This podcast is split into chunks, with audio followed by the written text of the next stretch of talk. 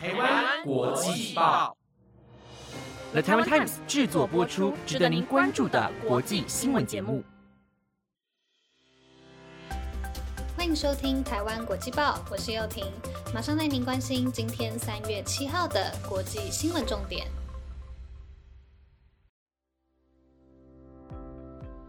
各位听众朋友，晚安。上周是二二八连假，所以停更了一次。好久不见啦，大家过得还好吗？最近世界各地都非常动荡不安呢，所以我们也马上进入今天的新闻吧。今天一样会更新乌克兰与俄罗斯的消息，以及世界各地如何帮助乌克兰，还有阿拉丁首演在台湾的新闻。想知道更多精彩内容吗？那就跟我一起听下去吧。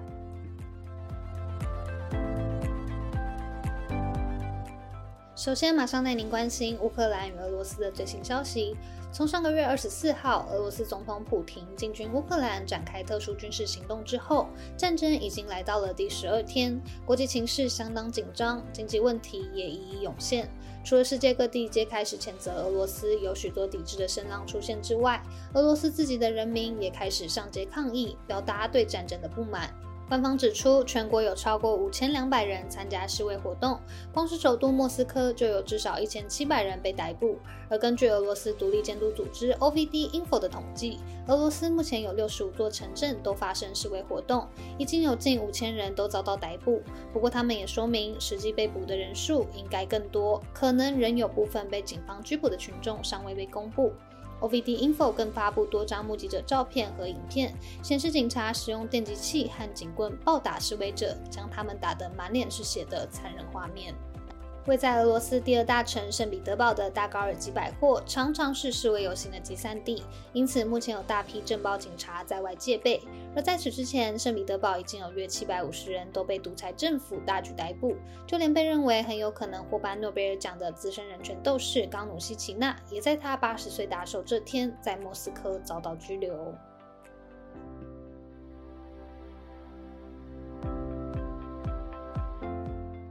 自从被俄罗斯入侵之后，乌克兰人民的生活以及经济都备受打击。接下来这则新闻将带您关心世界各地如何用行动来支援乌克兰。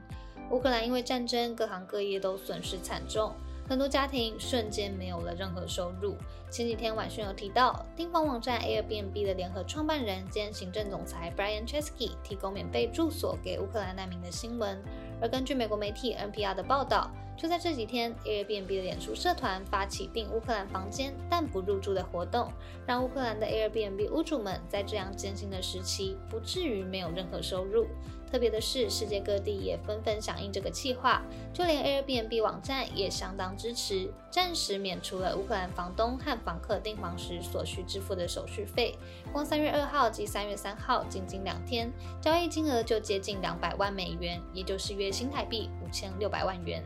一位在乌克兰首都基辅的 Airbnb 屋主马西亚雪瓦就表示，他们没有任何收入，但在这个全国资源都用在战争和胜利的时期，更不可能向国家请求帮助，所以海外民众的订房对他们而言意义非常重大。对于庞大金额的订房捐款，马西亚雪瓦也补充说道：“这不只是钱，对乌克兰而言更是支持和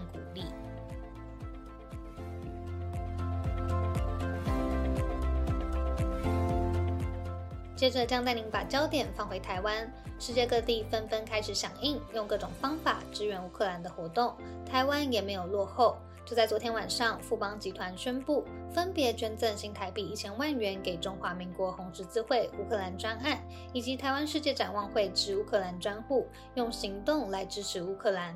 富邦集团董事长蔡明忠感叹：“这次乌克兰与俄罗斯的战争是第二次世界大战以来欧洲最大的军事冲突，乌克兰境内产生非常多伤亡。”富邦金控董事长蔡明兴则是强调，战争持续延烧，战地救援以及流离失所的难民问题将会越来越急迫。基于人机己急、人力己逆的精神，富邦金控捐赠红十字会乌克兰专案以及世界展望会至乌克兰专户各新台币一千万元。除此之外，蔡明忠与蔡明兴两人各自在一个人名义捐款五百万元给世界展望会之乌克兰专户。也就是说，富邦集团共捐赠新台币三千万元支援乌克兰，希望能有效协助各项救助。富邦集团这次致力于落实企业社会责任，也喊话面对战争，期盼能汇聚社会各界的能力，号召更多资源与力量，帮助在战火下受创的人民可以渡过难关。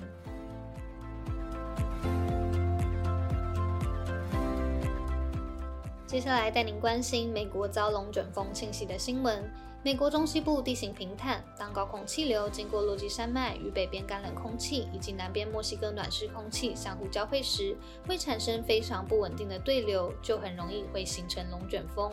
美国爱荷华州昨天遭到非常多个龙卷风侵袭，目前已经知道有七个人因此死亡，其中还包含两位五岁以下的孩童。这是继2008年5月发生在派克斯堡的龙卷风之后，夺走最多生命的一次。国家气象局证实，龙卷风已经造成树木、房屋以及电力线被严重破坏，很多地方有停电的现象，非常多人受到影响。有部分地区设立指挥中心，将灾情严重地区的人民进行梳理动作。根据美联社的报道，其中一个龙卷风在当地时间五号傍晚时靠近温特塞特，造成四位成人和两位儿童死亡；而另一个龙卷风在靠近卢卡斯郡时，造成州立公园露营区中有一名露营车上的成人罹难。根据报道，在爱荷华州发生一系列龙卷风之后，州长雷诺兹已经发布了灾难公告，表示这段时间非常心痛，但他知道爱荷华州会在这个非常时期同心协力，挺身而出。目前。德美英国际机场已经暂停所有航班，并在机场下方设置龙卷风避难所，进行保护动作。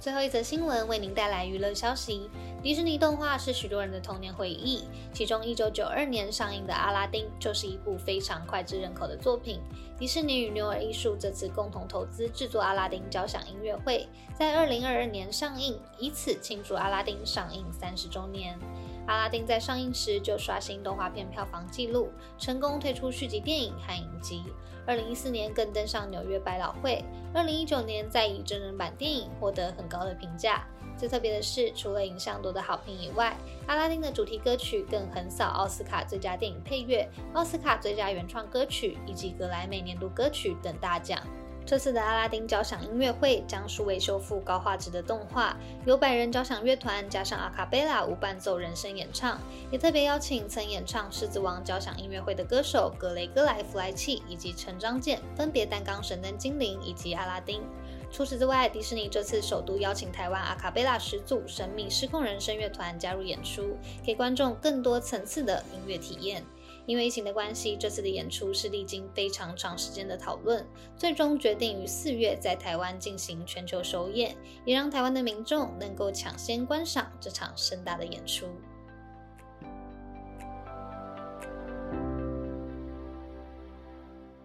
又到了跟大家分享电影的时间，今天刚好说到阿拉丁，那我就来分享一九九二年上映的动画版阿拉丁吧。当时的动画虽然不像现在那么先进精致，但每个角色都有非常明显的人物特质，还能一眼就看出谁是好人，谁又是坏人。我想故事内容应该就不需要我多加赘述，就是一部围绕在阿拉丁、茉莉公主、神灯精灵以及甲方四人之间的故事。虽然看似是部非常轻松的卡通，但其实也包含许多的哲理。里头有一句话。Sometimes we only see how people are different from us, but if you look hard enough, you can see how much we are all alike.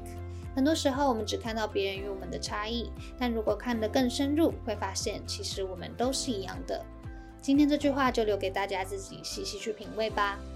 好啦，以上就是今天台湾国际报的内容。本节目由了台湾 Times 制作播出，感谢各位听众的收听，希望你们能喜欢今天的新闻内容。如果对节目有任何的建议、想法，或是有想听什么主题的新闻，都可以到 Apple Podcast 留言告诉我们，也可以到台湾国际报的 IG 或 FB 看看我们更多主题的报道哦。我是幼婷，我们下星期再见。